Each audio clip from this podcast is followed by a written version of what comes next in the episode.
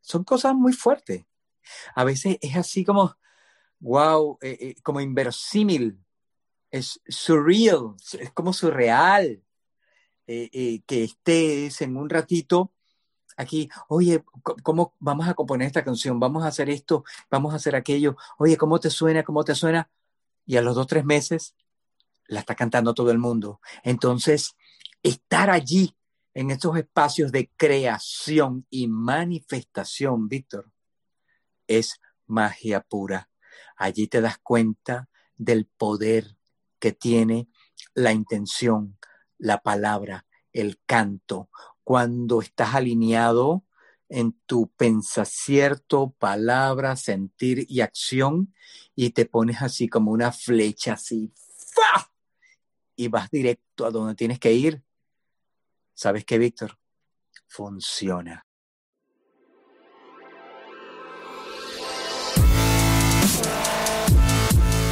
Bienvenidos, Injodibles. Hola, soy Víctor Vargas, coach de vida y alto desempeño, conferencista y empresario. Y en cada episodio te presentaré personas o mensajes injodibles para inspirarte a revelar y expandir los límites de tu mente, tu corazón y tu espíritu. Gracias por acompañarme a conectar y a elevar la vibración. ¡Comenzamos!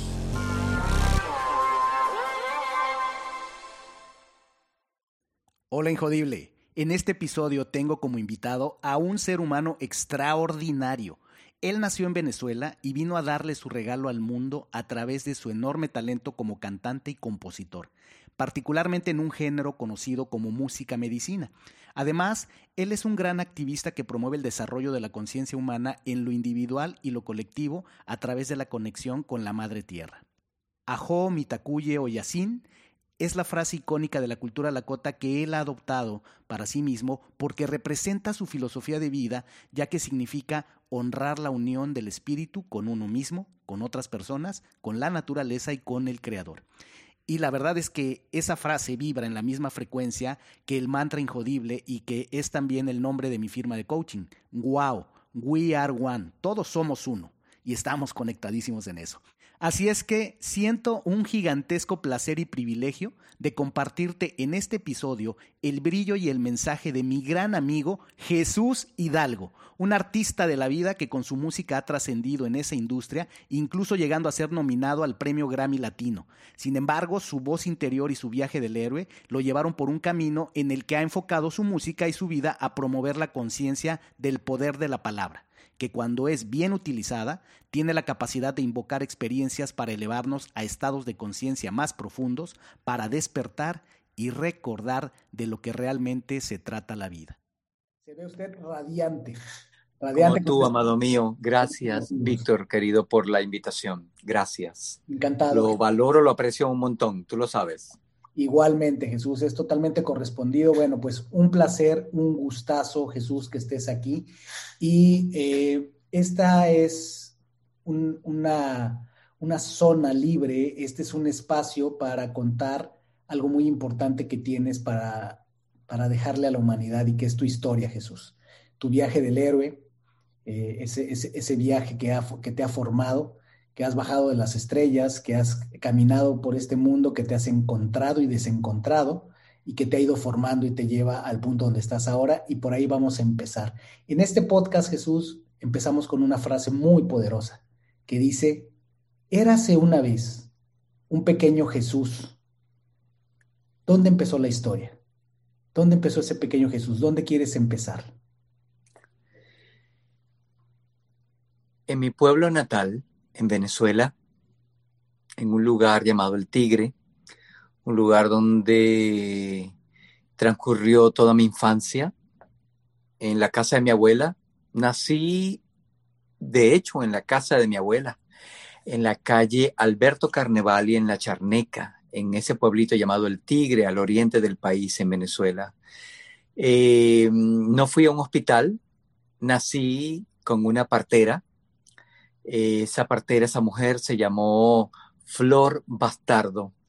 Y allí donde pasé mucho tiempo de mi infancia yendo en las vacaciones a, dormir, a descansar, en ese mismo cuarto nací. Y eso hasta el día de hoy significa muchísimo para mí estar en el lugar de nacimiento, eh, donde, donde, donde vi, donde di mi, mi, primera inhalación de aire. Hoy en día, ir a la casa de mi abuela, que ya, ya también partió a las estrellas, eh, es algo muy significativo porque en esa misma casa nací yo, nació mi hermano, en esa misma casa murieron mis dos abuelos, fueron velados allí mismo también. Entonces es una casa que para mí, eh, básicamente habla de mi, de mi, de, de, esos pasos ya este, transcurridos en esta existencia. Entonces, esos son lugares que, que hablan y que no olvido, que están allí muy profundo en mi corazón que aunque tengo ya 25 años fuera del país, haciendo, haciendo pues mi vida acá en los Estados Unidos, eh, y que tengo mucho tiempo además sin ir a mi pueblo, Víctor, eh, esos son de los, de los recuerdos más profundos que tengo de, de mi país, de Venezuela, por el cual siempre estoy rezando y mandando todo el power para que toda esa ese aprendizaje a, lo rudo, todo ese aprendizaje a la mala, a la, a la sin sabor, a la sin justicia y sin libertad, acabe para que se transforme, para que se transmute, se sane y se libere toda mi gente que siempre está aquí en, mi pecho. Y que a donde quiera que voy, Víctor, que me preguntan de dónde eres, orgullosamente venezolano. De allí vengo con mucho del aprendizaje que ahora les puedo compartir y siempre estoy mandando mi rezo para mi gente, hermano querido. Así sea. Y ya tocaremos más ese tema, Venezuela, Latinoamérica. Y en este contexto, en esta magia que nos hablas de la casa de la abuela en el Tigre, ¿Cómo era ese ambiente, Jesús? Porque es muy interesante ver cómo se forma una persona con la energía, con la, el talento. No sé si el talento se forma, el talento se nace, ya tú nos dirás, nos darás tu visión. Las dos. ¿Verdad? Entonces, ¿cómo era esa infancia, esas influencias? La música ya venía desde ahí, la conexión que tienes con la naturaleza, con la energía, con el... ¿Cómo, cómo fue? Porque seguramente te marcó muchísimo tu infancia y las personas que estuvieron a tu alrededor y las circunstancias. Cuéntanos. En, efecto, Víctor, vengo de una vida de campo, eh, aunque vivía en la ciudad, pero la mayor parte de mi vida transcurrió en, las vacaciones y en cualquier oportunidad en mi pueblo natal, metido en el campo, eh, eh, en, la sabana venezolana, eh, una vida muy natural, muy, muy, muy, muy orgánico, todo muy simple. Entonces, bañarme en el río para mí era como ir hacer cualquier, o sea, e, era lo más natural, lo más normal. recoger las frutas directamente del árbol para mí y además comérmelo allí encima del árbol, subir al árbol, arrancar el mango y comérmelo ahí, agarrado como un mono, comiéndome mi, manguito ahí, colgado como un mono. Entonces, para mí fue increíble convivir con mis hermanos, somos seis hermanos, em, convivir con mis primos, con los amigos. Entonces, es, fue, fue, fue muy un, tiempo donde la pureza, la inocencia, la conexión con la naturaleza, la conexión con los elementos, era lo más natural.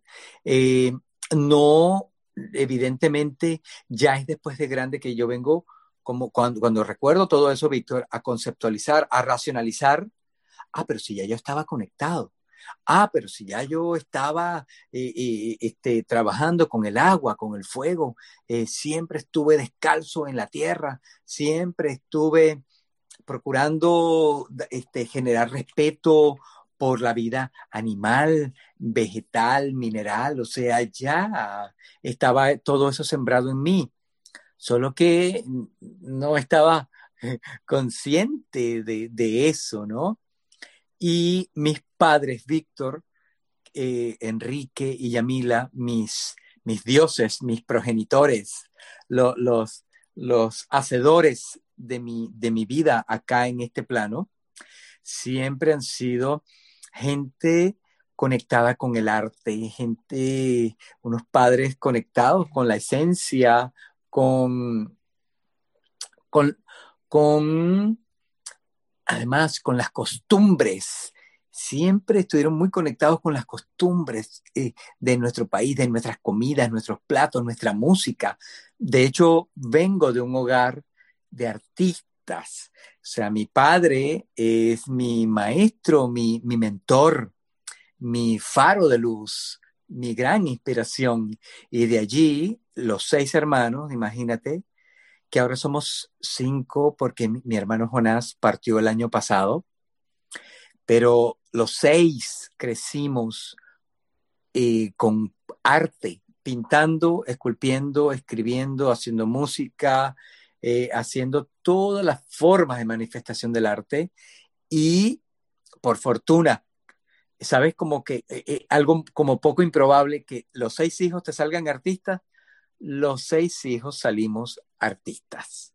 O sea, no hubo de otra en la casa, o sea, esperar al ingeniero de la casa no fue. Yo, yo comencé a estudiar ingeniería industrial, no fue. Aquí tienen un artista y ahora, o sea, un músico de la medicina. Si esperaban un doctor, bueno, aquí está, un doctor del alma, un doctor del corazón. Aquí va. De la conciencia. así vamos, así vamos, Víctor. músico de la medicina, ingeniero de la conciencia. Esa me gustó. Gracias, hermano. ¿Es a través de tu papá o de tu mamá o de ambos que conectas con la música además, entre todo este... Sí, sí, sí, sí. Por supuesto, mi padre es uno de los representantes de la música popular de mi país, mm, de, te diría de los más importantes, de los más grandes, se llama Enrique Hidalgo y a, través de él, desde muy niño, yo estoy ya cantando en un escenario desde, los cinco años, seis años, con mi cuatrico venezolano, cantando música infantil. Y he pasado por todas las transformaciones de la música infantil a la música popular, de la música este, del folclore de mi país. Ya grandecito me puse rockero, me fui al punk, o sea, ¿por dónde me he pasado?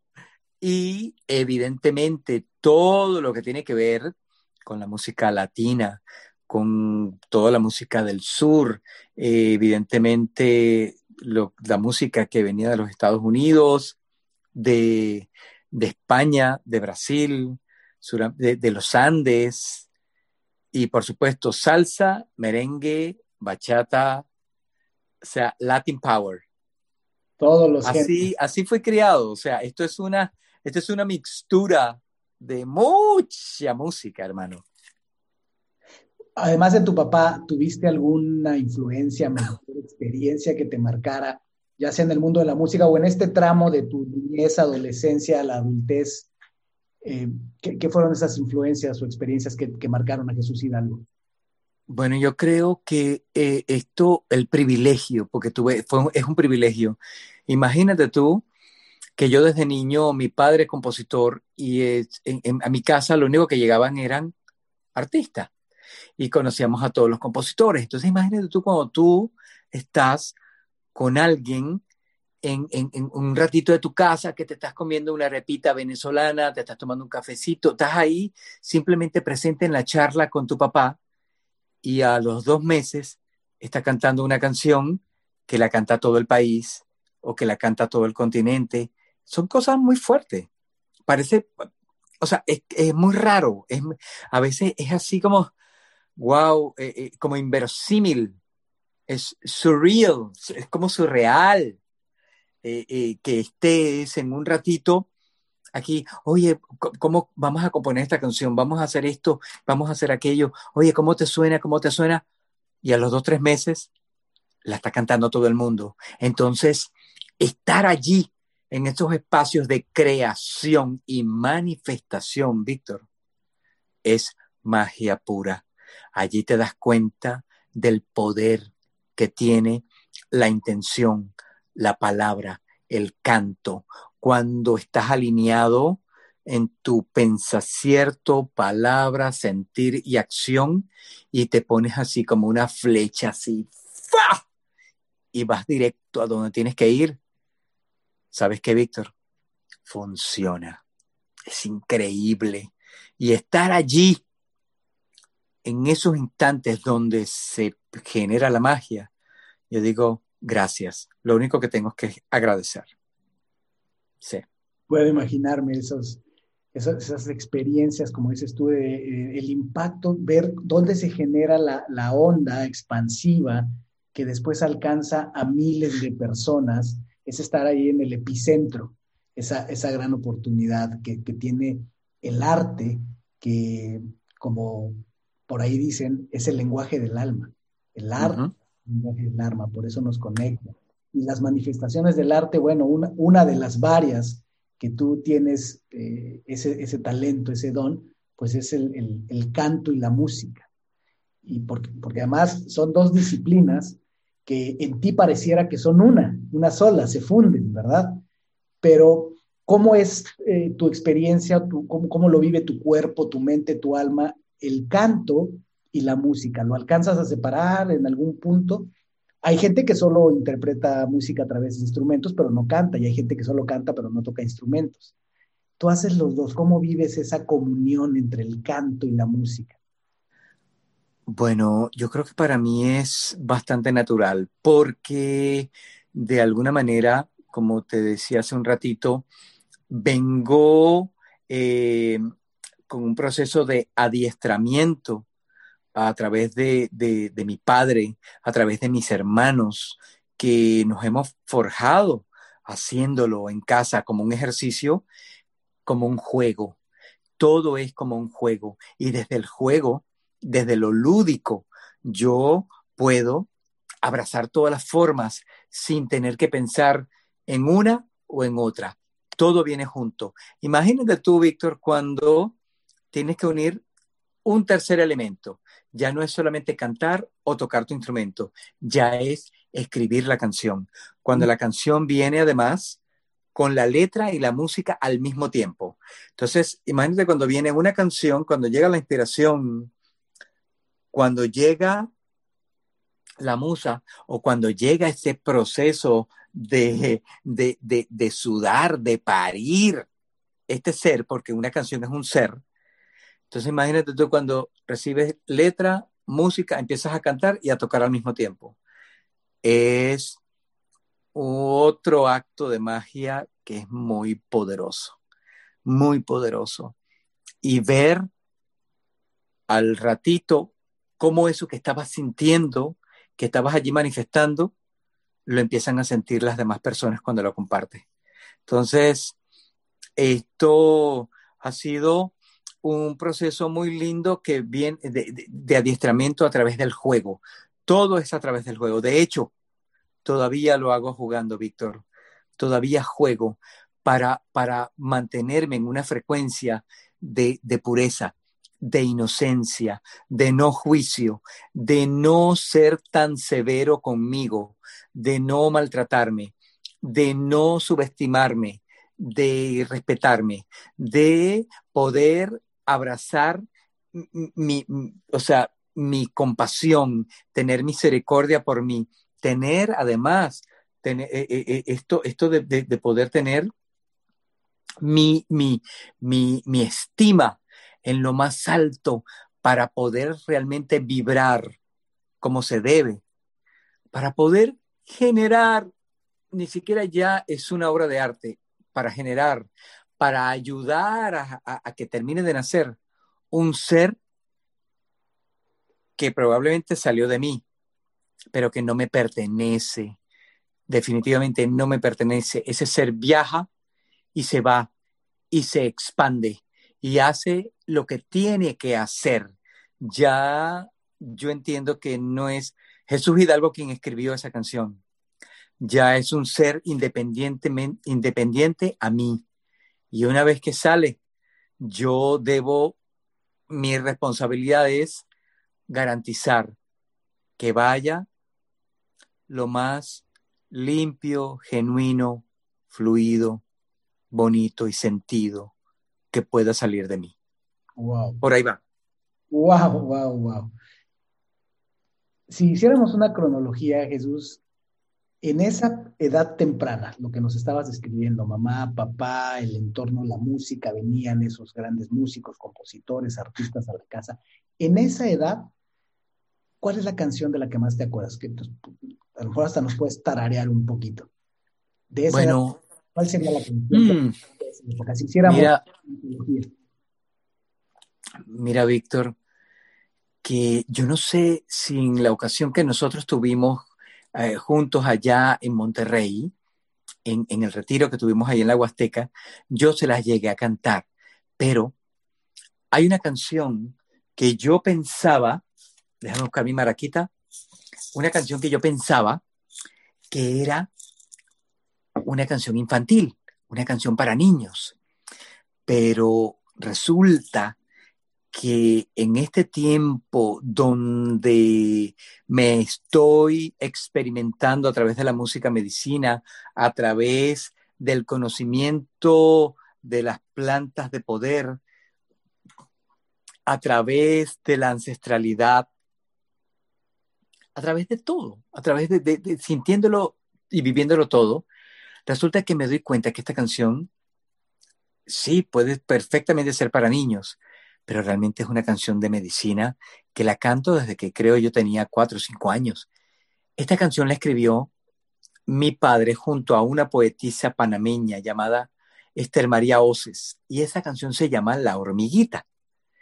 La hormiguita, esta es una, una canción, entre comillas, infantil, que está contando de una hormiguita que estaba intentando llevar algo muy pesado a la casa y resulta que ella lo único que tuvo que hacer fue pedir ayuda. Una vez que ella pidió ayuda y la escucharon todas las hormigas, todas vinieron y aquello pesadísimo lo cargaron entre todas y se lo llevaron. Pudieron, lo pudieron hacer. La moraleja de todo esto es que generalmente cuando estamos, o sea, nuestro ego, nuestra programación no nos permite pedir ayuda. No estamos así como muy, como muy consustanciados, muy relacionados con esto. Oye, ayúdame hermano, te necesito ahora. Necesito que, que de verdad me apoyes, que estés allí. Entonces, nos cuesta pedir ayuda y muchas veces nos cuesta brindar ayuda. Y resulta que de todo esto, de la vida, Víctor, de lo que se trata, es de podernos acompañar en este ratico de existencia que tenemos cada uno de nosotros. O sea, ¿sabes qué? No podemos ir por la vida siendo indiferentes, implacables. O sea, es como, vamos, vamos a acompañarnos. Y aquí, mira esto, mira qué sencillo lo que escribieron mi papá y Esther María. Mi papá Enrique y Esther María.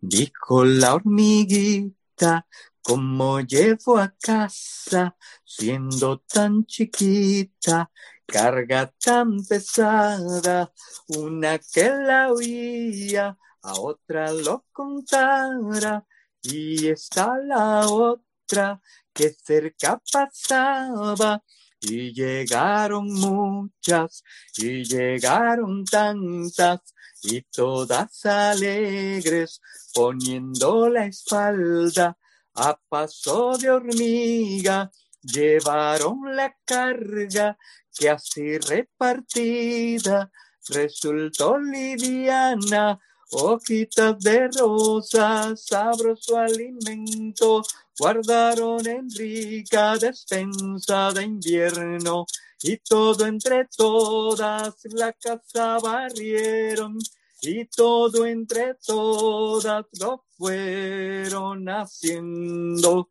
La hilara en la lara, la hilara en la lara, la hilara en la lara, la hilara en la lara, la hilara en la lara, la hilara en la la la la la la la la la hey. Hey y allí fueron todas las hormiguitas se ayudaron. Se hicieron todas todas dijeron yo recuerdo la, la hormiguita decía hey por favor necesito ayuda. Pueden. Por favor, recuerden que somos una comunidad. Vengan, vengan, vengan todos. Y se fueron acercando y todas dijeron, fuerza, fuerza, fuerza, que todas podemos. Qué maravilla, qué poder hay ahí. Y fíjate que, que esto que mencionas es, una, es un concepto que eh, al menos en, en, en, familia lo valoramos muchísimo. Fue un, un aprendizaje que alguna vez un, un querido mentor compartió con uno de mis hijos cuando cumplió tres años, uno de los consejos que le dio esta, esta persona que apreciamos mucho, fue que le, le dijo esta frase que mi hijo se la, se la memorizó, fue, cuando pides ayuda, ya resolviste la mitad del problema. Y es tal cual lo que nos estás regalando. ¿no? Tal eh, cual, Víctor, tal cual. Y es tan fácil, Dios mío, hay que, sabes, esta idea del superhombre o de la supermujer, de el, que yo puedo, to, puedo con todo, yo lo puedo cargar todo. Por eso es que la gente se, se, se, se se, por eso es que se enferma la próstata, por eso es que, por eso es que se, se, se, inflaman los, los, óvulos, por eso es que salen nódulos en los senos, por eso es que, que te sale una hernia discal. Hermano, ¿sabes qué? ¿Sabes qué? Esto es un ratito, procura estar lo más sano, lo más alivianado posible.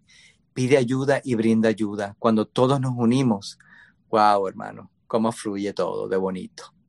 Y ese es el reto del aprendizaje, porque como dices, una vez que pedimos ayuda, es tan fácil cuando ya entendimos que todos somos uno, que vamos en el mismo barco, pero la experiencia humana, y ese es, ese es donde crecemos, ese es donde lo que no es fácil es llegar a ese punto, como decías tú, de hacer a un lado el ego, o lo que sea que se interpone, en que conectemos con las otras personas, en que seamos nosotros mismos, en que nos hagamos un favor a nosotros mismos. Qué tremenda lección con la hormiguita. Entonces, canción que te marcó tremenda. Que, que, que, la grabé, la grabé. Y estas vocecitas de hormiguita que acabas de escuchar, las grabé también.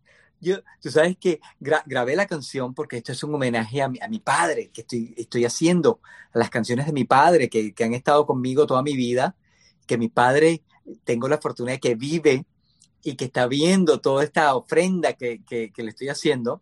Vida. Entonces grabé la canción y cuando se le mostré con la, la, la voz de la hormiguita a, a, a Teresita, mi compañera, me dice, Jesús, pero yo no sé si la gente, o sea, les va a extrañar como escuchar al Jesús Hidalgo haciendo esas voces de hormiguita. Y le digo, maravilloso, maravilloso, que, que ni se lo crean, que ni se lo crean. Eso soy yo, soy yo también. Son uno de mis tantos yo, claro. uno de mis tantos yo y que me doy permiso para que se exprese, para que hable. Me, me doy permiso para que salga de mí. Y como no creo, como no creo en, la vergüenza, como no creo en, no creo en nada que me limite. Así nomás, Víctor. Ahí voy con todo. Así que pronto la hormiguita. qué, qué maravilloso tributo estás haciendo a tu padre. Y si siguiéramos adelante, Jesús, esa infancia maravillosa y demás, ¿Cómo fue de ahí a tu adolescencia o llegar a la adultez? ¿Fue miel sobre hojuelas? ¿Todo era música, cantar? ¿Hubo aprendizajes importantes? ¿Hubo, personas, situaciones que en el camino eh, te dieron grandes lecciones? Sí, por supuesto, Víctor. Vengo, vengo un trayecto maravilloso, todo a través de la música. Fíjate que yo podría contar la historia de mi vida todo a través de música. Toda toda. Siempre he tenido ese, eh, esa compañía que ha sido tan increíble, que en cada etapa de mi música de mi, de mi vida eh, eh, la puedo traducir en música, música creada, música que escuchaba, momentos en que, en que oía cierto tipo de música. Este, recuerdo, tú sabes que hoy en día, hoy en día, yo no sé si has escuchado una banda llamada Mano Negra. ¿No? Eh, es una banda así pesadísima. Yo hoy en día, yo digo, yo escucho Mano Negra, yo, yo diría, ¡Ah! Dios santo, que, que quiten eso ya, quiten, quítenlo ya. Pero resulta que yo recuerdo de adolescente que yo en todo este proceso de autoconocimiento, de, de que, quién soy, cómo soy, qué es lo que me hace feliz, qué es lo que... Yo escuchaba Mano Negra, que es esta cosa tremenda, y yo decía, wow, wow, wow, wow, wow, este es como música clásica para mí, increíble, me relajaba y me hacía sentir. Entonces, qué bello poderme acordar, acordar de esas cosas que hoy son esas transiciones transiciones en mi vida que están representadas con música. Eh, siempre estuve muy involucrado al folclore de mi país a través de, todo el trabajo de mi padre y con mis hermanos. Eh, y con mis hermanos, yo viví una de las etapas más importantes de la música, porque ya fue formalizar eh, de manera muy, muy concreta la primera agrupación musical en mi casa ya éramos músicos de niños, pero ya comenzamos a ser músicos profesionalmente juntos. Y empezamos a grabar algunas cosas, algunas cosas. Empezamos a hacer una banda que se llamó Urbanda, la banda de la ciudad, la banda de la urbe. Y junto a Janio y Jaime, mis hermanos, en, en, inicialmente la hicimos Javier, que es mi otro hermano, Janio y yo. Luego Javier siguió más por la pintura y luego Jaime, Janio y yo empezamos a hacer esa banda y empezamos a hacer una banda de, de, de pop rock urbano. Allí vino un tiempo muy grande porque finalmente firmamos un contrato discográfico ahí en Venezuela, empezamos a hacer música pop, música que además se extendió rápidamente, nos fue muy bien, donde compartimos con una cantidad de artistas, de músicos, estuvimos haciendo giras por todo el país. Eh, fue un tiempo maravilloso de mucho aprendizaje, muy chavitos, imagínate tú, mi hermano de 14 años ya en un tour con, conmigo que tenía, ¿qué? 17 años, una cosa así. O sea, puro chavitos por ahí ya en, en, en, en, el autobús. Nos íbamos con nuestros instrumentos en los autobuses o nos íbamos en, nuestros, en, el, uno de, de, los carros que tenía. Habían dos integrantes que ya tenían 18 años y tenían su carro y empezábamos a viajar. Entonces imagínate tú ya que a esa edad ya nosotros estábamos haciendo nuestra propia música, viajando, haciéndonos conocer. Eh, de allí fue un tiempo muy grande, muy hermoso. Vuelvo y repito, todo marcado a través de la música, todo, donde llegaron músicos muy grandes a, a, tocar fibras importantes, o sea, Miguel Ríos, Fito Páez, Charlie García, o sea, Soda, para mí todo lo que es el rock eh, suramericano y parte de bandas de México, o sea, La Maldita Vecindad, te estoy hablando de los caifanes, eh, todo, vengo, vengo de, de, como de un tiempo así bien rock. Estás hablando de esa época, esa época dorada de los ochentas. Eh, Increíble. Rock en tu idioma, donde el, donde el rock en español sonó fuertísimo y dentro de esa fuerza vino ese rock, como decía, sudamericano también, tanto mexicano ¿Eh? como sudamericano, que fue realmente un privilegio vivir esa... esa... total, total. O sea, por eso que te estoy diciendo, Víctor, te podría contar mi vida con canciones. Con canciones de fulanito, tal, tal eh, eh, un, un con, con, boleros, te lo podría, te, te podría contar mi vida con, con mambo, con algunos merengues, con algunas salsas, con algunas cumbias. Es muy bello poder, poderlo expresar de esta manera, porque he tenido siempre la bendición, y eso lo agradezco siempre, Víctor, el, el hecho de estar tan cerquita de la música, de los músicos, de los creadores de la música, y que yo mismo pueda crear música, yo te digo, digo, la cereza del pastel. Gracias. ¡Tum! Gracias, Gran Espíritu. Gracias, Gran Espíritu. Gracias, Gran Espíritu. Gracias, Gran Misterio. Esa es, una, esa es letra de una canción. vamos a escribirla, Víctor, vamos a escribirla. Vamos a escribirla. Buenísimo. Y si, si, vamos en esta eh, antología y si fuera como una, un viaje en tren, ya paramos en la hormiguita. En términos de canción, ¿cuál sería la siguiente parada? Eh, la parada es ya mi venida a los Estados Unidos, donde continué con mis hermanos eh, grabando, pero ya no con una compañía de, Venezuela, sino con, acá en los Estados Unidos, con la Warner Music, con la cual hicimos dos discos, dos, tres discos. Entonces, ¿sabes qué? Pasó algo muy interesante en ese momento.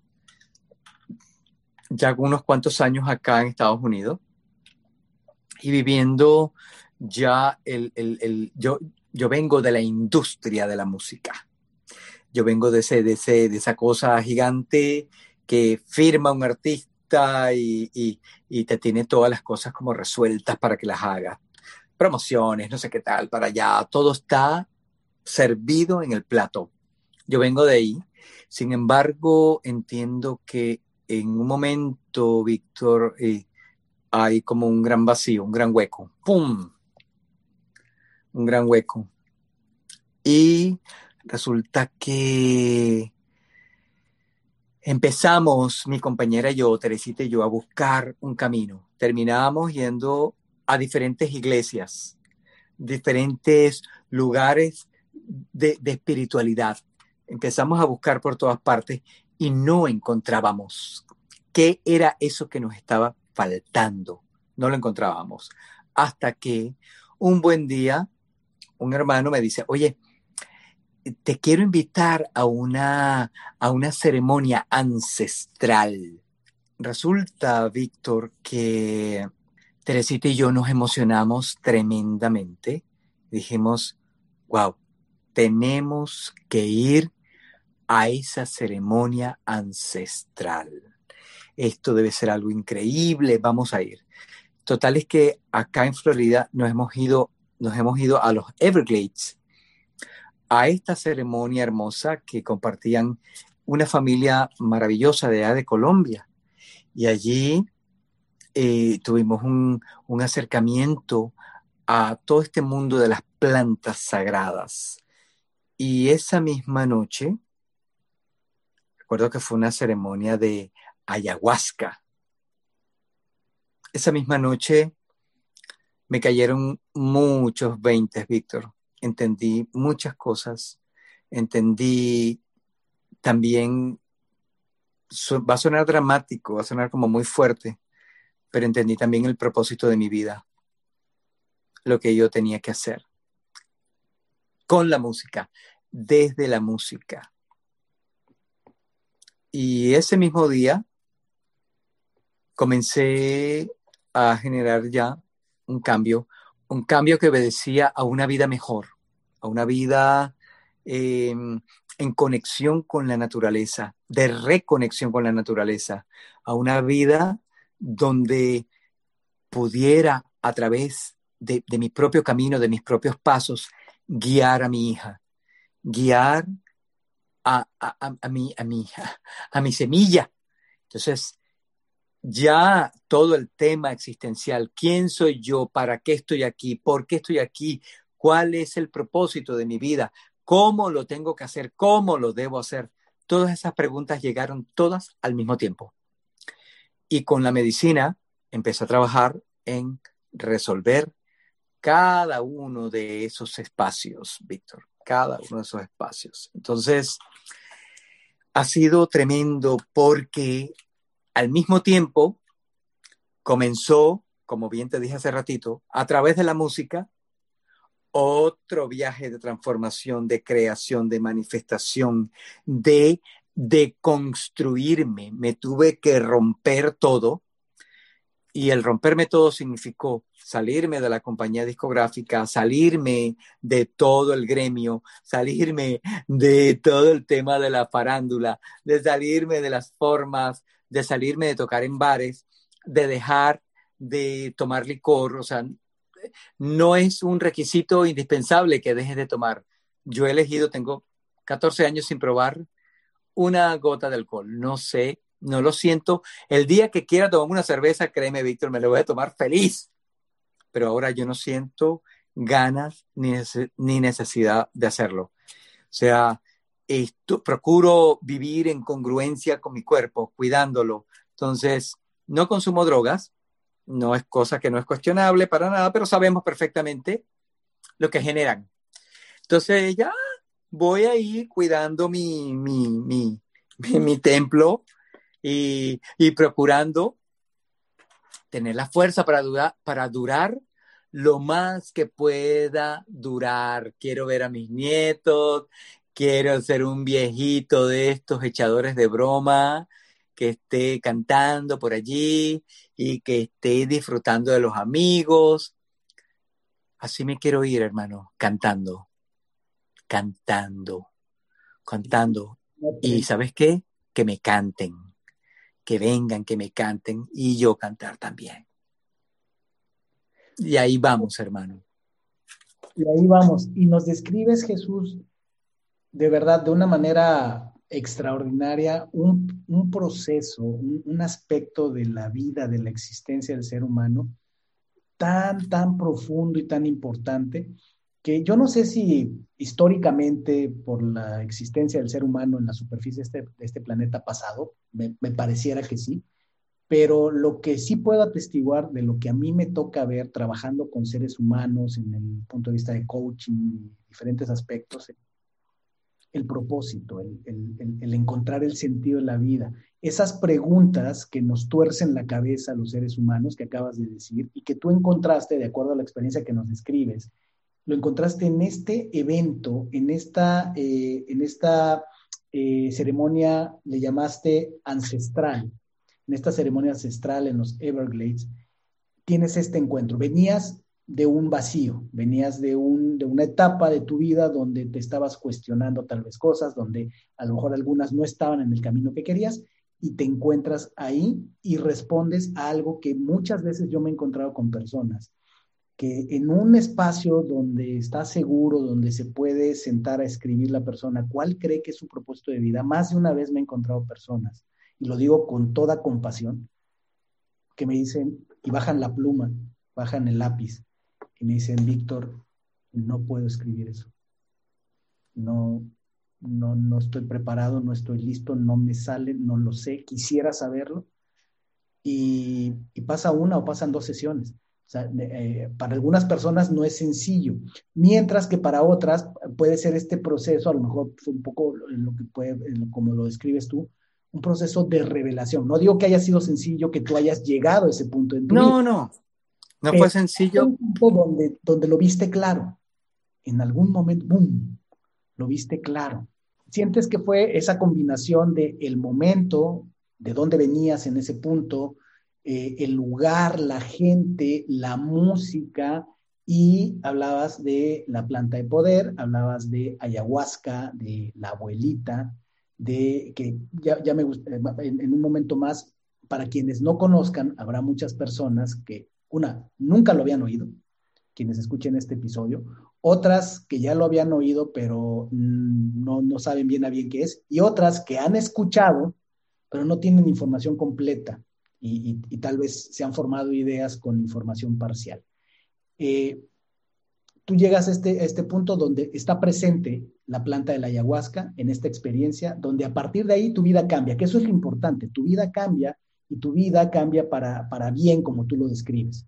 Eh, le encuentras sentido a la vida, tomas decisiones drásticas, importantes, pero que para ti están en congruencia con la persona que quieres ser, en, en paz con tu cuerpo, cuidando tu cuerpo, tus relaciones, con una visión de llegar a ser abuelo, de llegar sano a, a, un futuro.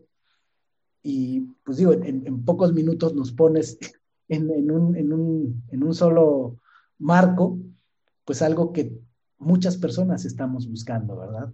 Y que a veces sentimos que encontramos y a veces sentimos que perdemos y luego lo volvemos a buscar, ¿no? Y luego la otra pregunta es cómo, cómo mantenernos conectados, que es lo otro que tú nos estás diciendo. Llevas muchos años conectado a partir de esa revelación, de ese breakthrough, por así decirlo. Ciertamente, yo creo que tú has dado en algo, yo creo que es el punto realmente más importante de todo esto, porque no es solamente encontrar la información, es cómo manejas y haces tuya esa información, cómo integras esa información a tu vida. Y una vez que lo integras, cómo te, te mantienes constante en el hacer, en el ser y el hacer. Y allí es donde está realmente eh, el, eh, esto, la, la, autodeterminación, está la fuerza de voluntad, está la disciplina, la constancia, está el equilibrio, el balance y el orden, está la compasión y la misericordia, está el, la, la autoestima.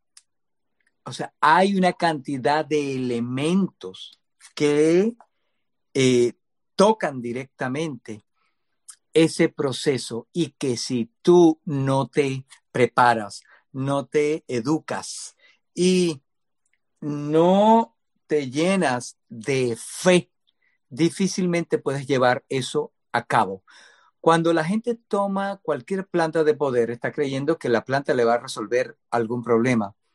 Las plantas de poder no resuelven nada. La planta te da una apertura para que mires ciertos aspectos de ti que pueden ser eh, cambiados, transformados para mejor.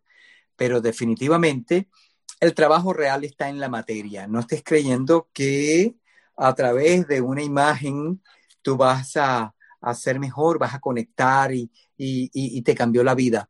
El trabajo es aquí, en la materia. El trabajo es en el día a día, en lo cotidiano, en todo lo que te aburre. El trabajo es con las relaciones tóxicas, con la gente que no te gusta, con el país que no te gusta, con los vecinos que no te gustan. El trabajo está definitivamente ligado a esos eventos, Víctor, que generalmente nos hacen mucho ruido todo el tiempo. O sea, porque vivir con las cosas que te gustan y hacer las cosas que te gustan, wow, qué delicia podemos tener unos días maravillosos, increíbles. Pero imagínate tú, cada persona que no le gusta el trabajo que tiene y que tiene que ir a hacerlo todos los días, porque hay que pagar la luz, el agua, hay que pagar la comida, hay que pagar la leche para los niños, el seguro del carro, hay que pagar lo que sea que haya que pagar. Entonces se va a ese trabajo y se puede volver una situación realmente miserable ir a hacer eso que diariamente te saca de tus casillas y por ende cuando vas en esa actitud no lo haces con cariño, no, lo, no hay ética, no hay puntualidad, no hay responsabilidad. ¿Sabes qué? Me vale madre, me vale... No, no, voy a quitar eso de me vale madre, no es eso me vale madre. O sea, no me importa, porque cuando digo a veces, estaba analizando eso con un amigo, de que me vale madre, es como que, aunque sé que es un dicho bien popular, eh, ¿sabes qué? Sí, sí vale, sí vale, madre. Mi madre es mi esencia, mi madre es mi creadora. Sí vale, madre. Sí, yo no sé cómo expresarlo, pero pero quiero... Aquello que vale madre, que vale lo que valiera una madre, vale un chingo, vale muchísimo. Y lo que queremos decir aquí es algo irrelevante, algo que no importa. Exactamente. Entonces, ¿cómo lo dirías tú? ¿Sí vale madre? ¿Está bien? Pues eh, atendiendo al valor que tiene una madre, pues no. Cuando me quiero referir a algo que no me importa, algo que me es irrelevante, eh, buscaríamos otra, otra expresión. Imagínate tú esa gente que tiene que hacer esto todos los días. ¿Cómo le dices tú? Tú puedes transformar tu vida. tú puedes, tú realmente te lo mereces, tú realmente e, eres, eres mágico. ¿Sabes qué? Es allí cuando entiendo, Víctor, la labor que hacemos cada uno de nosotros todos los días por expandir esta información, por inspirar, por generar puentes y abrir puertas a la apertura de la mente y el corazón. Entonces lo hacemos a través de la palabra, lo hacemos a través de la danza, del canto, del arte.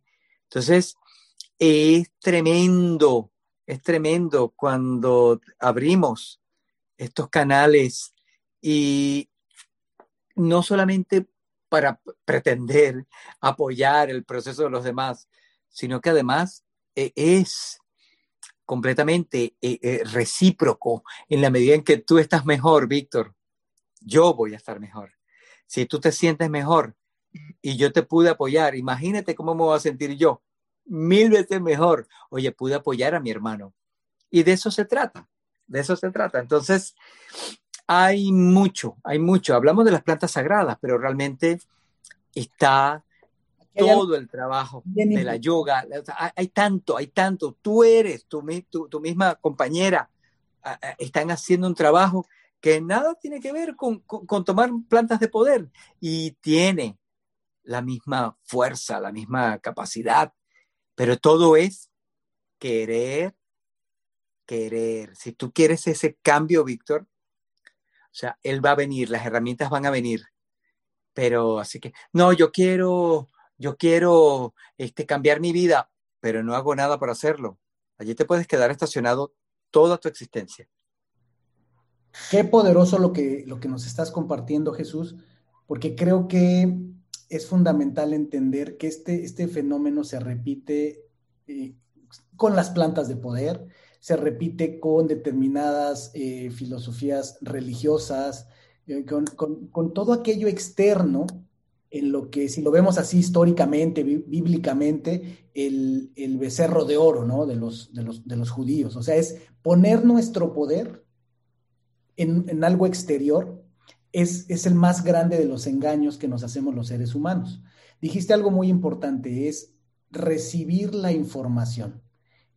Y esto lo unifican tanto los científicos más duros y la ciencia más avanzada, los filósofos, los psicólogos, los neurocientíficos y las personas eh, de sabidurías ancestrales conectadas como tú a, aspectos milenarios que se han hecho como las plantas, la herbolaria, estamos hablando de lo mismo. Es, el tema es, eh, si yo sacara mi conclusión de lo que tanto que he leído y lo que trato de aprender es, la esencia es que los seres humanos lo que tenemos que buscar, el superpoder, es tener la capacidad de recibir la información, de descargarla. En algún lugar me decían, la filosofía de bondad debe ser eh, que lo que las personas necesitan, lo que debemos pedir por los demás es que sean capaces de bajar la información, hasta si lo quieres ver como en la nube, de descargar la información. ¿A qué nos lleva esto? ¿Qué nos impide descargar la información? Y sí, efectivamente es que tenemos bloqueos, si le queremos llamar bloqueos o como le queramos llamar. ¿Por qué razón los seres humanos hemos estado tan interesados en el mundo en el que yo más me muevo, el mundo del alto desempeño en, eh, en las empresas, en los ejecutivos, en los negocios? Es lo mismo, es el santo grial, es lo que busca Silicon Valley, es lo que buscan en The Burning Man eh, y, en, los laboratorios científicos con los nutrópicos. Todo el mundo está buscando el santo grial que le permita acceder a niveles superiores de conciencia al potencial humano y con eso entonces eh, eh, influir de una manera más contundente en la creación. Pero al final la fórmula se reduce a algo que había yo escuchado en la filosofía de la Cábala, que la fórmula de los milagros es certeza más acción, que es justo lo que tú acabas de decir. Esa certeza te permite abrirte para recibir la información, pero una vez que la tienes, tú decías, tiene que ocurrir en el mundo físico entonces, son las dos partes. ¿Qué ocurre? Que hay, hay personas que se la pasan en el viaje de estar creando conexiones, ¿no? Y alguien alguna vez, un, maestro de Cábala, me decía, me decía, gente fanática te vas a encontrar en todos lados. Hay gente que ya, ya recibió la información, ya la tiene, pero ya se hizo adicta a estar viniendo a escuchar. Y en lugar de irse a poner la información en práctica, eh, quieren estar aquí todos los días o cada ocho días, este, que les den otra clase y otra clase y dame más información. Y lo mismo pasa pues con las personas en las ceremonias este, ancestrales, ¿no? Eh, está el que quiere ir a todas, el que quiere estar tomando ayahuasca cada ocho días o los de la microdosis, que está, se habla mucho de las microdosis, este, pero no la pone en acción y entonces de nada sirve. Entonces, esto que nos estás diciendo es sumamente importante, al margen de la opinión que cada quien tenga o crea tener sobre, Totalmente. sobre nutrópicos, sobre lo que sea. El fenómeno, el, el, en el centro está lo mismo, es cómo acceder a la información que me lleve a usar eh, mis facultades en, su 100% o en, o en un porcentaje mayor y ponerla en acción en este mundo físico aquí y ahora para bien mío y de los demás. He dicho. Tremendo, tremendo, Víctor, porque mmm, aquí de lo que se trata realmente es de hacerte responsable ya independientemente de lo que hagas, de lo que te tomes, con quién, si quieres tener un gurú, si quieres seguir un chamán, si quieres tener tu propio maracamen, o sea, lo que tú elijas es a través de la respiración, es de la yoga, es a través de, de, de, de lo que sea. Realmente al final es, hazte responsable, hazte cargo. Hazte cargo de todo lo que estás todo lo que se está pensando, lo que estás diciendo, sintiendo y haciendo. Hacerte cargo. El hacerte cargo te, te da te da como unos, unos buenos chispazos de conciencia. Es, bueno, yo estoy generando esto porque yo lo estoy diciendo.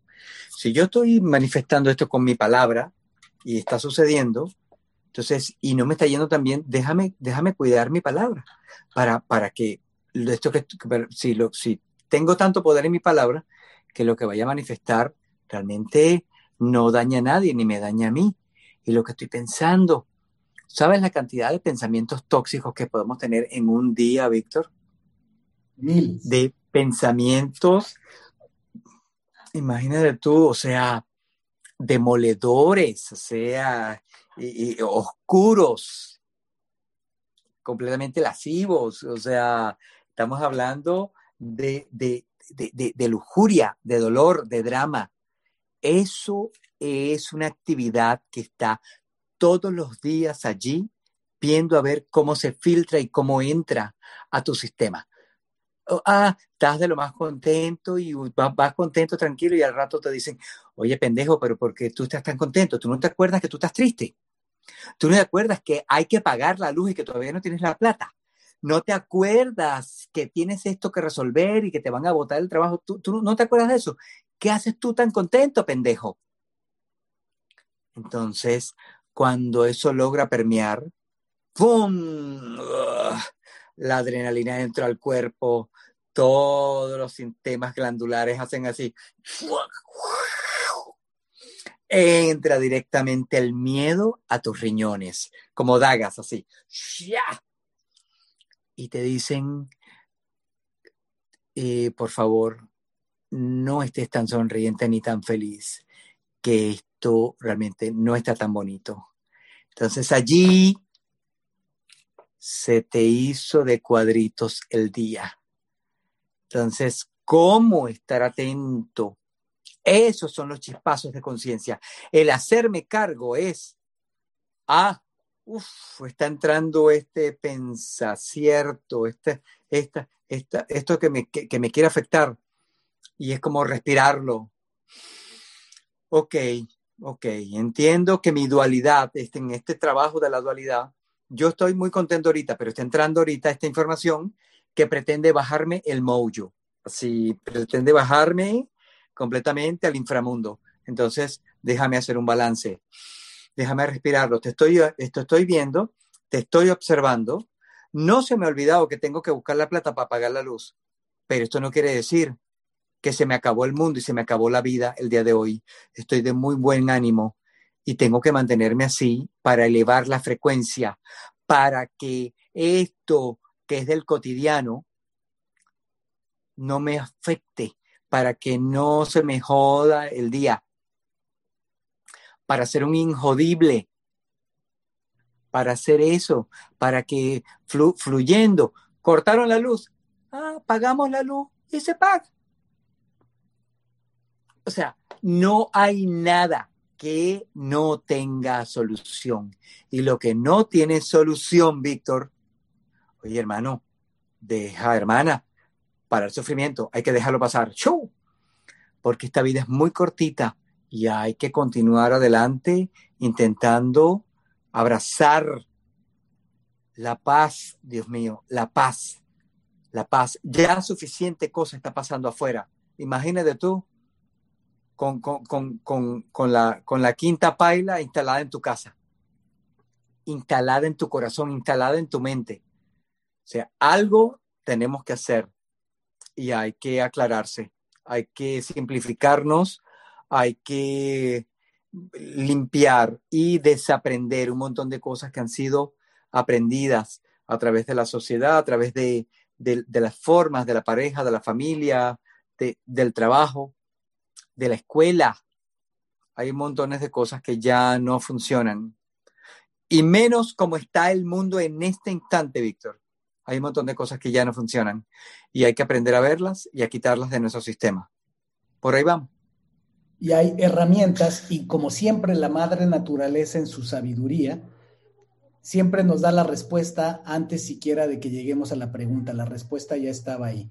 Aquí voy a hacer un, un paréntesis muy puntual, el disclaimer. Aquí voy a hacer una pregunta muy puntual a Jesús sobre un tema que yo he tocado de alguna manera mm, de, mm, lateral en otros episodios. He hablado de respiración holotrópica, he hablado de meditación, he hablado de plantas de poder pero eh, creo que esta sería la primera vez que lo, abordo directamente. Y eso porque ya me ha preguntado algunas personas cuando han escuchado eso, me han preguntado, pero Víctor, lo que no has dicho es, ¿tú has tomado o no has tomado ayahuasca? Entonces, a ver, y esto no es una cosa que se recomiende, por eso es que soy muy cuidadoso con eso. Yo al final eh, creo que tomar eh, o no tomar determinadas cosas, más que recomendarse, cada quien debe indagar, debe investigar. Eh, yo he tomado eh, tres veces, he vivido la experiencia de ayahuasca, las, tres veces con mi esposa, con Ciciali, de manera muy responsable. Hemos arreglado todo lo necesario para que mis hijos estén con los abuelos o demás. Eh, hemos muy responsable cubierto todas las medidas de seguridad del coche estacionado, qué sé yo, ¿no? Y sobre todo con personas profesionales, con personas expertas en el tema y que tienen la infraestructura y las prácticas para hacer algo seguro. Ahora, el, asunto es, en esa, en esa experiencia, que una de ellas eh, fue con, contigo, Jesús, y fue una experiencia extraordinaria, eh, algo que valore, valoro mucho y que creo que le puede ayudar mucho a la gente, e insisto, no es que aquí yo esté promoviendo eh, tomar ni ayahuasca, ni café, ni, ni nada nada, es, estoy hablando de una experiencia, siendo como debo ser con mi audiencia muy abierto y honesto. Eh, yo estoy muy interesado en eh, lograr eh, mi potencial, en, darle al mundo el regalo que vine a darle. No siempre lo he tenido claro, creo que lo tengo más claro, no podría decir que ya lo tengo 100% claro, pero lo tengo mucho más claro. Y he buscado muchos caminos y, y en todo se ha avanzado. Y para mí la experiencia de, la ayahuasca ha sido eh, un, camino adicional a, por ejemplo, tuve una serie de meditaciones de Ridaya, que son muy centradas en el corazón, que fue una, experiencia extraordinaria. Y mira que yo soy cero, yo soy o, solía ser más escéptico que otra cosa, ¿no? Yo no era muy así, mm, siempre estaba ahí. Bueno, con Ridaya tuve una experiencia fundamental, transformadora, eh, me ayudó mucho a aclarar quién soy, qué quiero y demás. Y mi experiencia con la ayahuasca ha sido esa, ha sido una experiencia en la cual he entrado en un estado de conciencia, si le podemos llamar así, estado de conciencia alterado. Tengo un episodio de podcast que así se llama, estados alterados.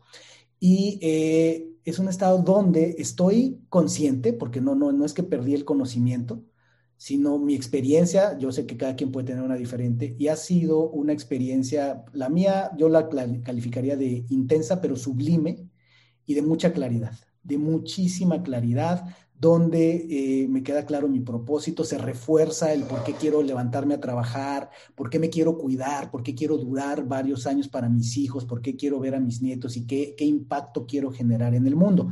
Esa es mi experiencia y eso lo, he logrado en estas ocasiones con la ayuda de una planta que está súper estudiada, porque también creemos que es tabú y creemos que no, señores, en Europa, en diferentes centros de investigación del mundo, tienen súper estudiada la ayahuasca, la están usando en, en, protocolos tanto de investigación como médicos en muchos lugares. Entonces, quien crea que estamos hablando de un tabú, que estamos hablando de una cosa ahí, este, eh, underground, eh, está, eh, en, está, está, atrasadísimo. Ahora, eh, paréntesis muy largo, ¿verdad? Pero asumiendo Jesús que nos estuviera escuchando gente que tiene muy poca idea de lo que es la ayahuasca o algunos que ni siquiera lo habían escuchado, ¿cómo, cómo en tú desde tu gran conocimiento en el tema y tu experiencia se la describirías a alguien que, que no tiene mucha idea de qué es? Ok, esta planta viene de la selva amazónica. Eh, allá en Sudamérica, específicamente muchas veces de Brasil, de Perú, de Ecuador, de Colombia. Y esta planta tiene el poder de generar una conexión a través de una molécula que, viene en ese brebaje, que es el DMT, que se conecta de alguna forma con el DMT que de manera natural ya tenemos en nuestra glándula pineal. O sea, básicamente es tomar un, un brebaje eh, que es endógeno, que eso quiere decir que nuestro propio cuerpo genera eso, eso mismo que químicamente estamos tomando. Entonces, eh, no estamos tomando eh, nada eh, extraño, ajeno. Nuestro cuerpo lo puede procesar perfectamente y, y, como nuestro cuerpo mismo lo puede crearlo, entonces estamos simplemente tomando la esencia y la savia de la madre naturaleza. Claro, lo que pasa eh, Víctor, es que aquí todos los conceptos están tergiversados, errados. Si a ti te dicen, oye, te vas a tomar una copita de medicina, esto viene de la selva amazónica y es una planta de transformación y de curación, o sea, tú abres los ojos y te asustas. Dices, ¿qué me vas a dar? Pero claro, es mucho más normal y mucho más natural tomarte una botella de tequila, meterte un montón de cocaína y fumarte todos los porros, meterte todas las tachas, tomar toda el éxtasis y todas y todas y todas. Y podríamos hacer una lista muy larga, Víctor, muy larga. Podríamos hacer una lista muy larga de cosas que realmente tienen unos niveles de toxicidad tan grandes que no traen nada bueno a nuestro sistema. Pero claro, socialmente está aceptado. Entonces, socialmente, todo el mundo puede consumir cocaína. Y te voy a decir una cosa, la preparación de la cocaína es una cosa terrible, terrible, todos los elementos que, que, esa, que esa droga tiene. O sea, todo lo que tiene el alcohol. Claro, pero como socialmente es aceptado, o sea, eh, eh, además cool, ¡Wow! ¡Qué fiesta! Entonces, ¿sabes qué? Ahí es donde te digo que estamos realmente tan lejos de abrazar un verdadero estado de conciencia que nos lleve a la autorrealización como ser, porque es más fácil abrazar el vicio, la vagancia, es más fácil abrazar todo lo tóxico aceptado socialmente que ir con humildad, con respeto, con amor y con ganas de sanar y tomar una medicina que solamente lo que trae es la esencia viva y la sabiduría de la Pachamama, de la Madre Tierra. Hasta ahí lo dejo, ¿sabes? Hasta ahí lo dejo porque podría decir más, pero dejo solo esa reflexión, Víctor, porque es como, ¿dónde carajos estamos realmente ubicados? realmente estoy consciente de lo que estoy haciendo, de lo que estoy pensando. Estoy realmente este, eh, penalizando y satanizando algo cuando por otro lado estoy, estoy, estoy viviendo con el chamuco así de, de abrazos y todo. No me jodas, ¿sabes? No me jodas. ¿Dónde estamos? No me jodas. Entonces, cuando reconozcamos esa otra parte, hablamos. Así es, nuestro mayor problema. Entonces, yo no recomiendo nada, Víctor. Perdón que te interrumpa, hermano querido. Yo no recomiendo nada porque la medicina, porque también todas las plantas de poder no es para todo el mundo. No es para todo el mundo. Y yo te digo, no tienes que tomar ninguna planta de poder. Con que te alimentes mejor, con que dejes de consumir drogas, alcohol, con que tomes un poco más de agua y estés más conectado contigo mismo, con tus relaciones, con tus padres, con tus hijos, con tu pareja, con la madre tierra y que te deje el permiso de respirar profundamente, ya la hicimos.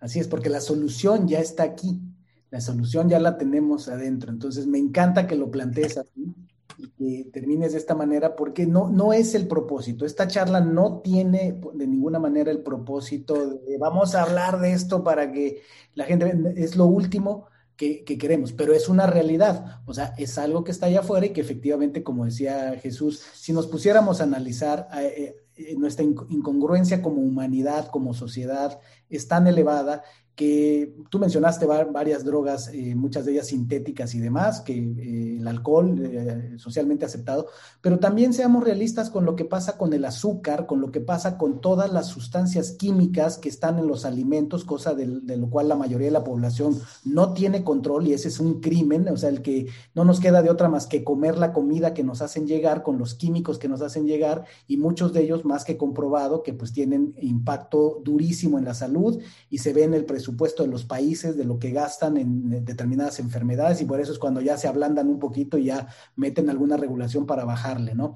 Entonces, al final del día, efectivamente, la solución es estar más conscientes, la solución es ser congruentes con o sin plantas de poder, con o sin meditación. El tema es que usualmente necesitamos herramientas. ¿verdad? Yo hablaba en la mañana de un entrenamiento, estoy dando un entrenamiento muy especializado que le llamo el atleta de la vida, que igual las mismas personas eh, decían, ahora entendemos por qué decías cuando lo promoviste que no era para todos, y es lo que tú estabas diciendo, o sea, el tomar ciertas meditaciones, cierto estilo, de meditación, ciertas plantas de poder, no es para todo mundo, eh, pero el, asunto es que cuando quieres ir a un siguiente nivel, muchas veces, eh, ok, hay cosas que te pueden ayudar, elige bien, pero en, este caso eh, hay mucha información para quien quiera seguir indagando, hay mucha información y esto es mucho más transparente y más limpio de lo que la mayoría de los que tienen dudas piensan. Porque hay personas que ya lo, tienen muy claro, ya ni siquiera es un nicho, ya ni siquiera es un tema, ah, ok, está bien, ¿no? Pero es movernos, movernos en la acción. Jesús, dime algo, dime algo. Saliéndonos ya del tema y del asunto y la química y el DMT y todo eso. ¿Y qué mensaje, qué información por el medio que haya sido, qué información recibió Jesús Hidalgo sobre su propósito? Que transformó desde hace varios años y que lo ha mantenido conectado en ese camino. Bueno, eh, entendí que una de las formas de llevar eh, el mensaje de la tierra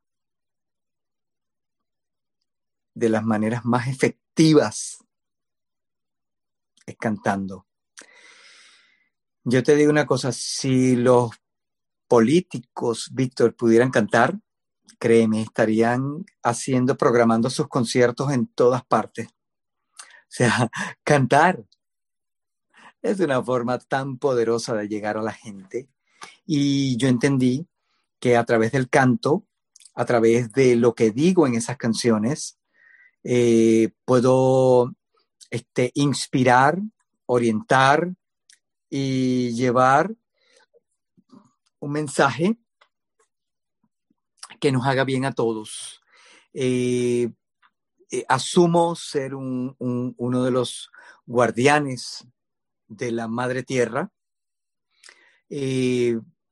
Soy más que, no, ya, ya, no es un tema de activismo, que, que sí lo hago, sino es de, de vivir el cotidiano, el día a día, entendiendo que el activismo parte de las cosas más sencillas y que se pueden hacer desde el hogar. Entonces, cuidando el agua, cuidando el medio ambiente, cuidando los animales, procurando comer mejor, procurando respetar todos los seres, toda la vida que esté a mi alrededor, procurando este, mantener un nivel de, comunicación y, de, de, en una relación mucho más sana con mi propia familia, con mi hija, con, con mi amada mujer, con mis padres, con mis hermanos, con mis amigos, con mis vecinos, procurar hacer lo mejor que pueda hacer antes de irme de esta existencia. Entonces, yo creo que eh, lo que entendí en, en, ese momento en que buscaba respuestas era que parte de la misión era esa, ¿no? Este, hacerlo a través de la, del canto, de la música, de escribir y evidentemente con mis acciones personales diarias. Porque si yo estoy, por un lado, cantándole a la tierra, pero por otro lado estoy haciendo lo contrario con mis acciones, sea, ¿de qué me estás hablando? ¿Estás loco o qué? O sea, esto se requiere congruencia y necesitamos caminar lo más derecho que pueda. Y Víctor, créeme, ese es mi trabajo diario. Intentar caminar lo que canto intento caminar de manera responsable lo que estoy diciendo, lo que estoy cantando, lo que estoy haciendo. Si no, esto no tendría ningún sentido. Entonces, desde allí me conecto y me comunico con todos. Me encantó. Caminar lo que canto. Sería, si lo traducimos a esta frase muy común en los Estados Unidos, walk the talk, sería algo así como walk the song o algo así. Eso es congruencia. Jesús, hay algo que me gustaría escuchar tu, opinión sobre esta idea de la Latinoamérica dormida, el gigante dormido de Latinoamérica, de, dime tú qué piensas, eh, pero bueno, he, leído, he escuchado hablar acerca de este despertar de Surameris, de, de, Latinoamérica, donde pues está esta energía que sale de, nuestra tierra que está saliendo para el mundo, que se habla también parte de esta, de, esta nueva era, eh, donde, por ejemplo, tenemos, eh, si lo viéramos así, el, tema de las plantas medicinales, la Amazonia, lo que nos ha regalado. Si lo vemos desde el punto de vista de la psicología, pues eh, el enneagrama, que es una, algo ancestral de Oriente, se vino y se recuperó a través de, suramericanos, ¿no? Y salió nuevamente al mundo esta herramienta de transformación. Eh, si vemos el, tema de, entender la glándula pineal y cómo funciona, grandes latinoamericanos como Fresia Castro eh, y otros le han dado al mundo un, un, mejor entendimiento y que además empata mucho con lo que tú decías, es eso ya está aquí, no hay que hacer más que reconocer que ahí está y activarlo y usarlo, ¿no? Pero está eh, un poco alrededor de esto mi idea y mi pregunta es si tú crees y sientes que hay algo emergiendo de Latinoamérica para el mundo.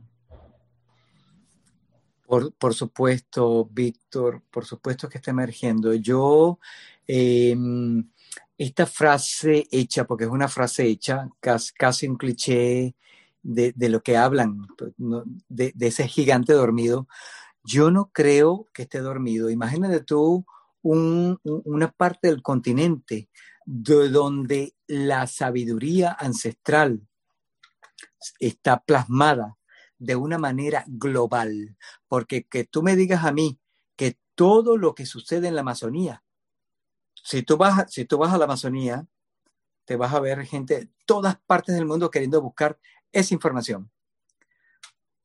Estamos hablando de ir a visitar comunidades indígenas. Entonces tú dices, pero ¿qué hay allí? ¿Qué hay allí? Claro, estos hermanos de Europa, de Asia, de aquí de los Estados Unidos, pendejos no son. Ahí hay una sabiduría muy, muy grande, hay información valiosa, hay un, un, un registro, un registro ancestral de, de, formas de evolución este, enmarcadas en el arte, en todo el tema arqueológico. Estamos hablando de costumbres, estamos hablando de, de códigos que están eh, eh, completamente manifestados en sus obras de arte. O sea, México mismo. O sea, estamos hablando, cuando te hablo, cuando yo veo Latinoamérica, yo, México es para mí Latinoamérica. Sea, yo nunca me he sentido que ellos están en el continente, eh, en, la, en, la, parte norte del continente. Yo cuando se me, me siento re mexicano, hermano, me siento re colombiano, venezolano, y he tenido la oportunidad de, de viajar por toda Latinoamérica, hasta Argentina, compartiendo con comunidades, compartiendo con, con la gente y de dormidos no tienen un pelo. Aquí hay un trabajo muy profundo un trabajo que se ha venido, se ha venido desarrollando paso a paso y que muchas veces son iniciativas que no tienen a lo mejor la cantidad de budget, de dinero para que salga de una vez para todo el mundo. A lo mejor no ha sido algo que, este, que, que ha sido explotado a través de las redes sociales, porque ya esto, esto de las redes sociales ya lo sabemos perfectamente. O sea, si lo sabemos usar bien, de manera este, este, pues, compasiva, podemos hacer cosas maravillosas. Pero abres una red social y básicamente es mucha basura lo que te vas a encontrar. Entonces, eh, mucha gente se ha cuidado de no difundirlo así nomás, porque hay que difundirlo. Eh, entonces, hay un trabajo maravilloso que se viene gestando desde siempre, desde siempre en Latinoamérica. De hecho, o sea, poder encontrar en Latinoamérica todavía todas esas grandes fuentes de aguas puras, impolutas que están allí, eh, eh, todavía ir a Chile, ir a, a, a, a, la Patagonia chilena y encontrarte allí en un lugar como Pucón, toda esa fuente de agua, cuando ahorita sabemos perfectamente que hay países, hay estados, el mismo México, donde el agua es una cosa así que casi que ni se ve, está politizada, completamente tomada como recurso. Entonces, hay pues todo este trabajo donde está eh, eh, el, el, estira y el encoge, ¿no?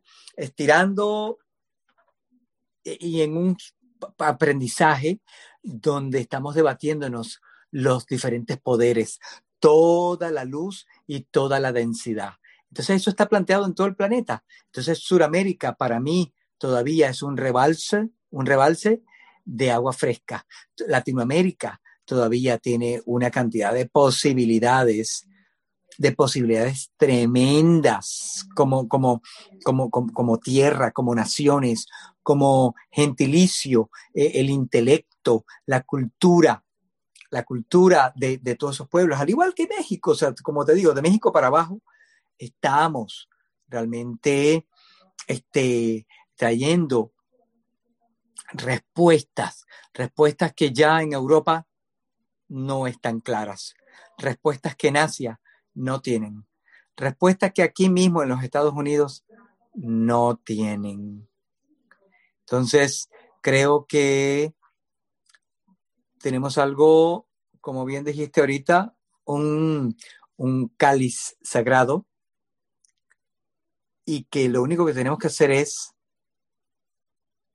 no tratar de, de entender cuál es ese cáliz, porque como todo lo queremos racionalizar, es más bien asumir que lo tenemos. Lo tenemos a través de nuestra, nuestra palabra, nuestro linaje, nuestra herencia, nuestra idiosincrasia, nuestra cultura, nuestras costumbres, nuestra ancestralidad, todo lo que nos hace como, como seres que, que, que están en cierto territorio, porque ya ni siquiera pertenecemos a un territorio, pertenecemos a la tierra. O sea, soltar limitaciones y abrazar ese cáliz de manera más humilde y, sin, tan, sin pretender intelectualizarlo todo. Entonces, nosotros somos la respuesta. Tú eres la respuesta. Tú lo eres, Víctor. Titlali es la respuesta. Tu amada mujer, tus hijos son la respuesta. Cada uno de nuestros hermanos, de nuestra familia, son la respuesta. Y en la medida en que hacemos las cosas con gusto, con amor, conectados con, con el más alto bien, nos convertimos inmediatamente en una respuesta. Sí, Señor, así sea. Nada de gigante dormido. Es el niño que está creciendo, que se está reconociendo a sí mismo, que está despertando y que se está dando cuenta de, de todo lo que ya está dentro. Eso somos y somos parte del todo es esta frase eh, muy importante para mí, para mucho lo que hago en el trabajo, que es We are one, todos somos uno. Todo encuentro es un reencuentro porque todos somos uno. Y estamos en eso, hermano, estamos en esa, en esa cruzada, cada quien, cada quien en su pedacito, empujando, empujando, empujando con estos granitos de arena. Y, y, pues nos dejas también esa, esa luz hacia lo que está pasando en nuestros corazones. Eh, no lo podría limitar a Latinoamérica, pero, pero sin duda sí hay algo, algo está pasando en Latinoamérica, he podido viajar sí. en nuestro continente y estoy claro, lo siento, lo, lo, lo veo con todas las conexiones que he podido hacer, lo que he visto en cada país que he visitado. Eh, dos preguntas que siempre hacemos en este podcast para terminar y que ya me estoy saboreando escuchar tu respuesta. La primera, querido amado Jesús, es con todo esto que te ha tocado vivir en esta experiencia terrenal, en esta vuelta, en este plano, ¿cómo le explicarías a un niño pequeño que funciona el universo? Para Jesús Hidalgo, ¿cómo funciona el universo? Yo insisto, es un juego. Cuando yo juego a que todo eso que está allá arriba está dentro de mí y que a la vez yo soy todo eso que está ahí arriba. Cuando entiendo que todo soy yo, que puedo ser la hormiga, que puedo ser el ratón, el caballo, que puedo ser tú mismo, ya cuando yo instalo eso desde muy pequeño a mi hijo, deja de ser una idea abstracta, deja de ser algo surreal, algo, pero tú estás loco, ¿de qué me hablas? ¿Cómo que yo soy tú y tú eres yo? Sí, si yo puedo perfectamente conectarme con tu dolor y, y, hacer lo mío también y apoyarte. Cuando yo me puedo conectar con, con, con toda tu alegría y yo ser esa alegría también, y viceversa. Me doy cuenta que también puedo hacer lo mismo con el universo, lo puedo hacer con cualquier cosa, con cualquier piedra, flor, animalito, con todo. Entonces, cuando eso lo sembramos desde niños y no empezamos a delimitar, a, eh, a racionalizarlo todo, entonces allí este, estamos eh, evitándole a nuestros niños esta programación que ya viene desde pequeño. Los hombres no lloran. Usted cuando los mayores estén acá, usted se calla. Usted sabe lo que le va a pasar si usted me llega tarde. ¿Sabes qué? No me jodan. ¿Sabes qué? bastante hemos maltratado a nuestros hijos, mal, bastante hemos sido maltratados nosotros también, Víctor, en nombre de esas reglas, en nombre, las niñas van para allá, los niños van para allá. ¿Y por qué yo tengo que ir para allá? ¿Por qué no podemos estar todos juntos y divertirnos? Entonces ya, basta. Jugando, hermano, jugando, jugando yo creo que es una de las formas más hermosas de poderle transmitir esto a los niños. Wow. El universo es un juego. Vemos lo bonito. Jesús, permiso para un cantito. Me pareció ver por ahí atravesarse un. Wow.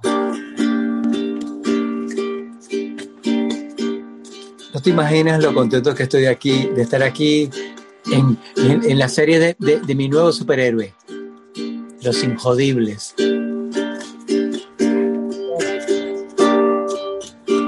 A la rueda, rueda que rueda, vamos a danzar. A la rueda, rueda que rueda, vamos a danzar. Aguilita, oso y coyote, un palito y van.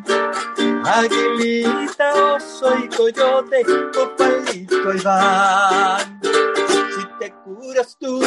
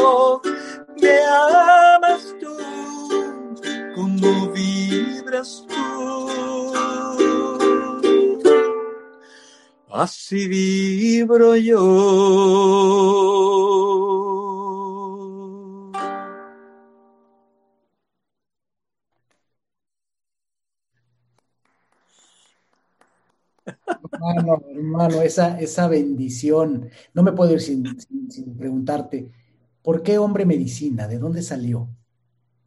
¿Por qué música medicina? Porque digo, quiero entenderlo, esas ondas sonoras, pero ¿de dónde, de dónde sale? Ser un hombre o una mujer medicina, música medicina, son términos con lo que hemos de alguna manera puesto una etiqueta a algo que ha existido desde el principio de la humanidad, donde en cada comunidad, desde la prehistoria, siempre existió alguien de la tribu, alguien de esa comunidad que estaba de alguna forma conectado con la naturaleza, que estaba conectado con los elementos, con el agua, el aire, el fuego y la tierra, que estaba conectado con el canto, con la esencia del tambor, de la sonaja, con la esencia de los sonidos guturales, de todo lo que tiene que ver con la onomatopeya. Esto es el mar. ¿Quién entiende eso? Pero resulta que el mar es un término quechua que representa, que quiere decir eh, acerca de el poder de la planta. Si usted quiere agarrar y potencializar ese tecito de orégano que usted se va a tomar para sentirse mejor, si usted le dice, voy, invoco el maririri de esta, el de esta planta, y usted le canta mientras usted hace el tecito,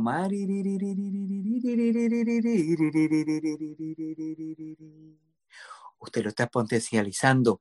Eso, toda esa información viene de estos seres, hombres y mujeres que desde el inicio de la humanidad ya estaban de alguna forma un poco más conectados con todos los elementos, con la Pachamama, con el Padre Cielo, con todo lo que pasaba alrededor.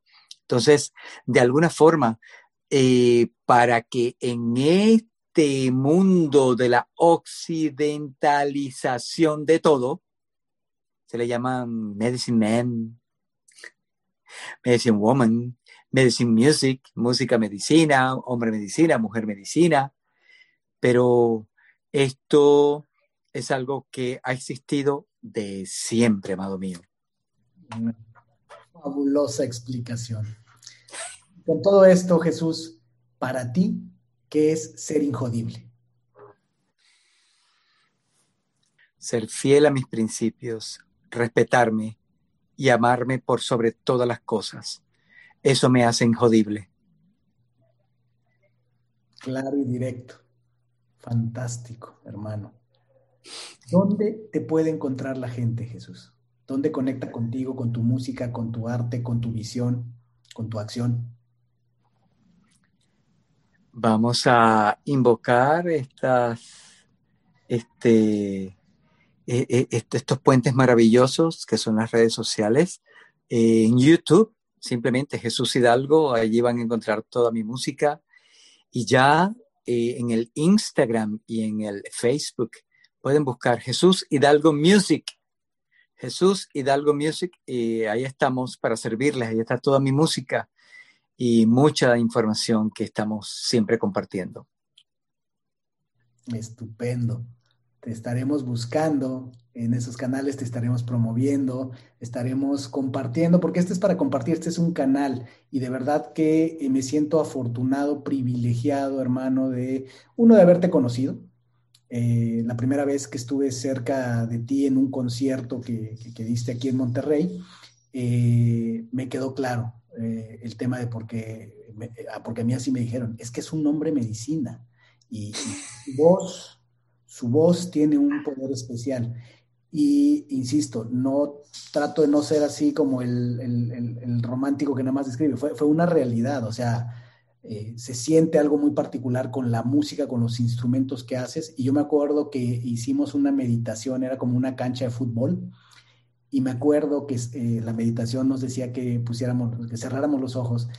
Y recuerdo con mucha fuerza cómo cuando te acercabas con un instrumento como largo y cantando, sentía una, una vibración especial, fue, fue enorme.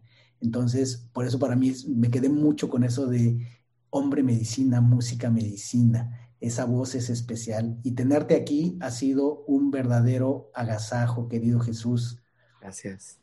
Espero abrazarte pronto nuevamente. Gracias, hermano. Y estar conectados y traerle más de ti a la gente a través de este canal, además de todos los lugares donde te pueden encontrar esa música maravillosa en Spotify. Eh, les puedo decir, de, mis, de mis playlists favoritos son eh, algunos álbumes de Jesús y playlists que yo he hecho donde nunca falta una, una canción de Jesús. Yay. Querido Víctor, gracias. Te amo, hermano, te reconozco, te abrazo con mi corazón, te bendigo siempre a ti, a todos tus seres queridos. siempre un gusto poder platicar contigo, compartir, compartirnos y que esto a su vez sea compartido a todos los demás. Lo agradezco, gracias por la oportunidad, gracias por este espacio que me brindas en esto tan lindo que haces con los injodibles y me encanta ser parte de ese club. Gracias, amado hermano. Gracias, hermano. Y no suelo hacerlo, pero lo voy a anunciar aquí. Algo, algo te convenceremos, Cicial y yo, a ti y a Teresita, para hacer algo que le mande un mensaje bonito y poderoso a las parejas. A las parejas, será maravilloso. Son una pareja adorable ustedes. Ahí estamos para servirte, hermano querido, cuando quieran. Estamos comprometidos ya con ustedes.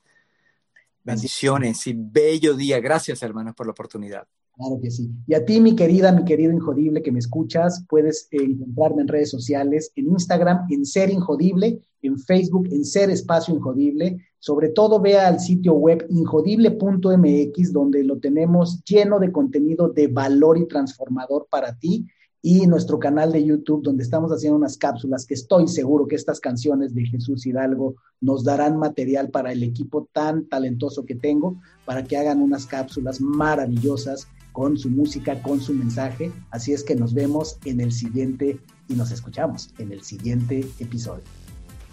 ¡Ajo! ¡Ajo! Gracias por haberme acompañado en un episodio más para moldear y forjar tu mentalidad injodible. Tenemos una cita con tu grandeza en el próximo episodio. Hasta entonces.